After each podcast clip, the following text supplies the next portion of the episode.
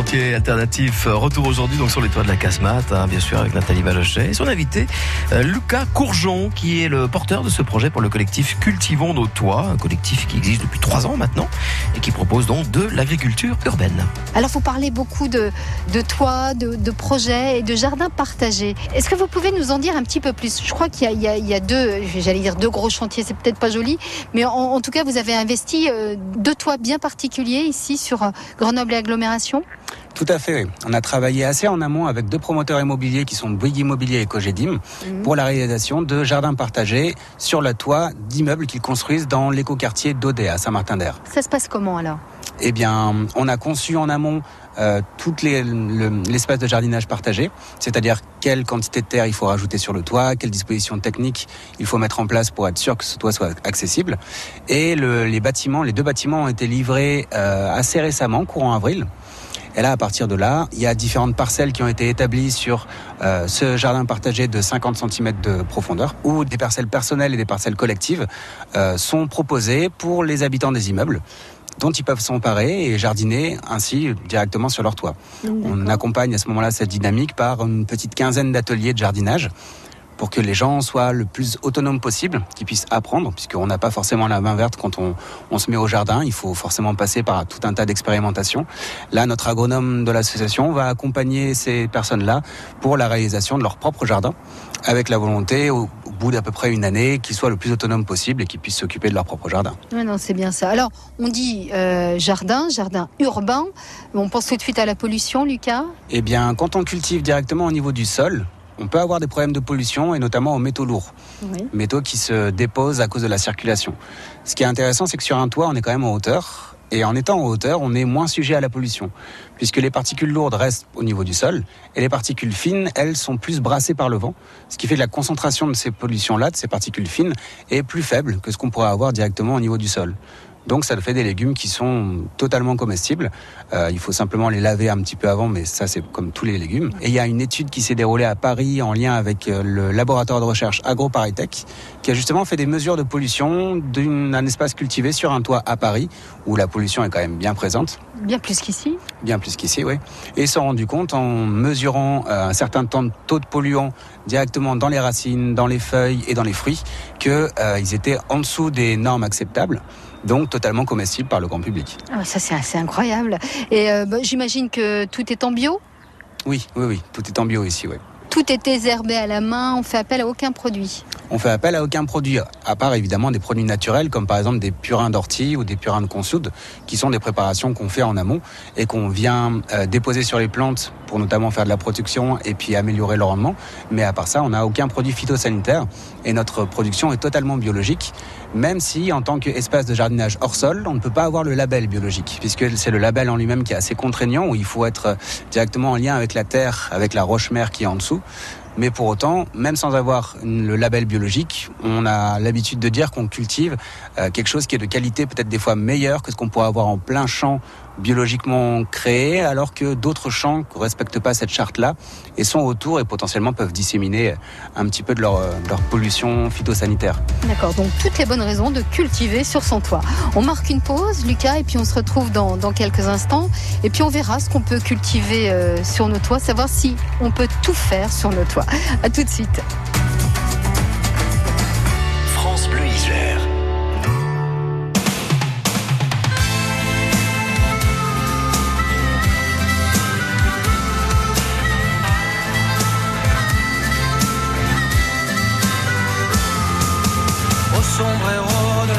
Qui ont su traverser les océans du vide. À la mémoire de nos frères dont les sanglots si longs faisaient couler l'acide. Always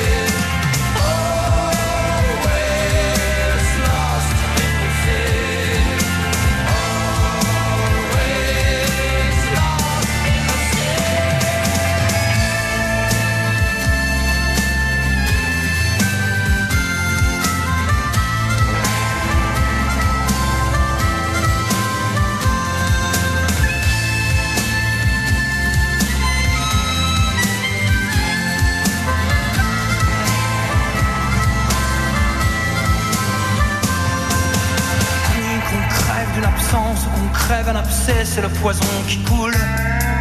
Certains nageaient sous les lignes de flottaison intime à l'intérieur des poules. Oh, son héros de la mer qui ont su traverser les océans du vide.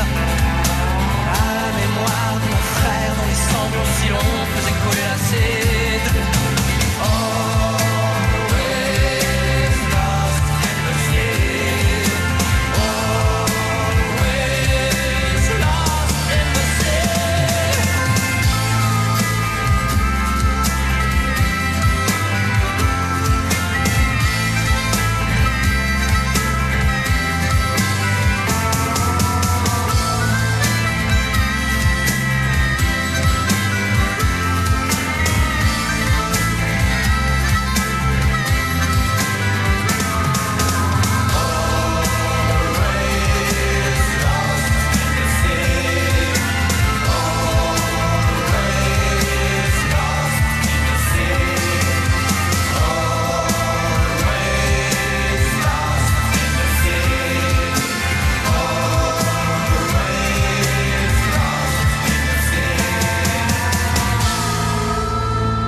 Sombre héros de la mer et noir désir à une heure moins le quart.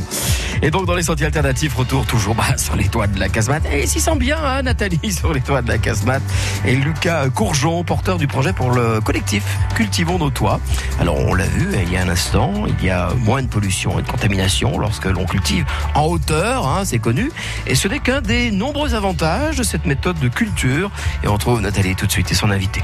Qu'est-ce qu'on peut cultiver sur un toit, Lucas? Est-ce qu'on peut tout faire sur un toit? Ou alors, euh, est-ce qu'il y a des choses qui, qui sont à éviter? Bon, les arbres, évidemment, on va éviter. Ou alors des tout petits. Hmm. Eh bien, oui, en effet. Alors, tout dépend de la profondeur de terre et de la, de la qualité agronomique de l'environnement dans lequel on se met. Typiquement, ici à la casemate, on a à peu près 25-30 cm de terre. Ou oui, un petit peu plus que ça, même 35, il me semble.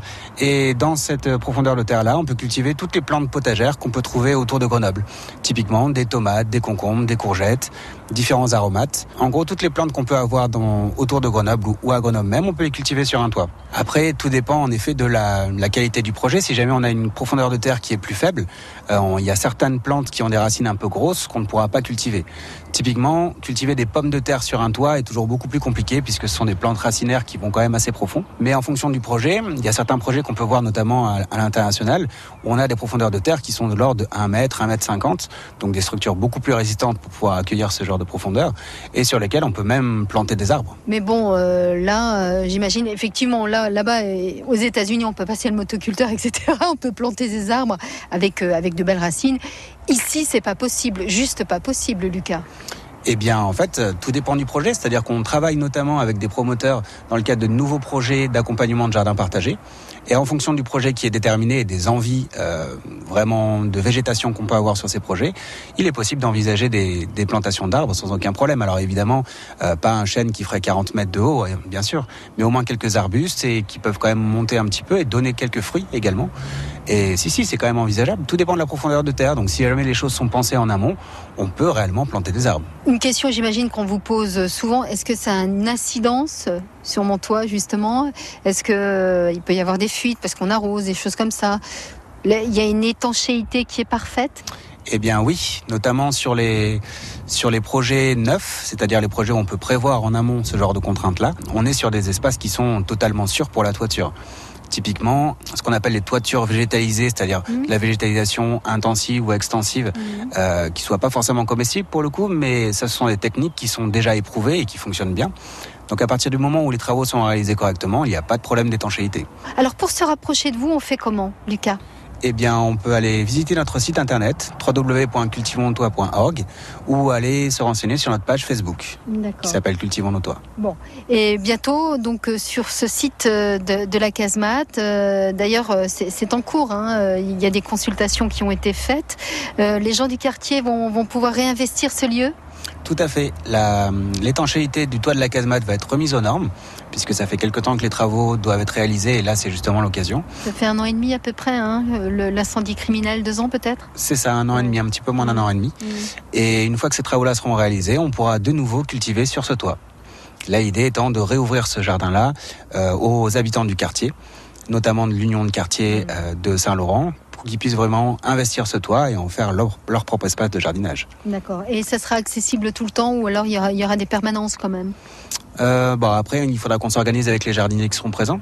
Mais a priori, on aura un accès indépendant, ce qui fait qu'on pourra, euh, une fois qu'on aura rencontré des gens porteurs vraiment du projet de jardinage, des gens de confiance, peut-être mettre des clés à disposition pour que les gens puissent vraiment s'approprier le jardin à n'importe quelle heure. Ouais, Le soir, en rentrant du boulot, on vient jardiner un petit peu, puis on fait un pique-nique, on a le droit?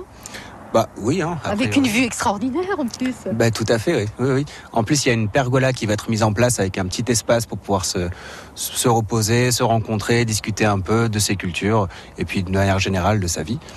Et en effet, en profitant d'une super vue sur les montagnes. Juste du bonheur. Exactement. Donc cultivons euh, nos toits, la page Facebook, le site internet pour euh, vous rapprocher donc du collectif, pour en savoir plus et pourquoi pas avoir vous aussi un projet de jardin sur votre toit.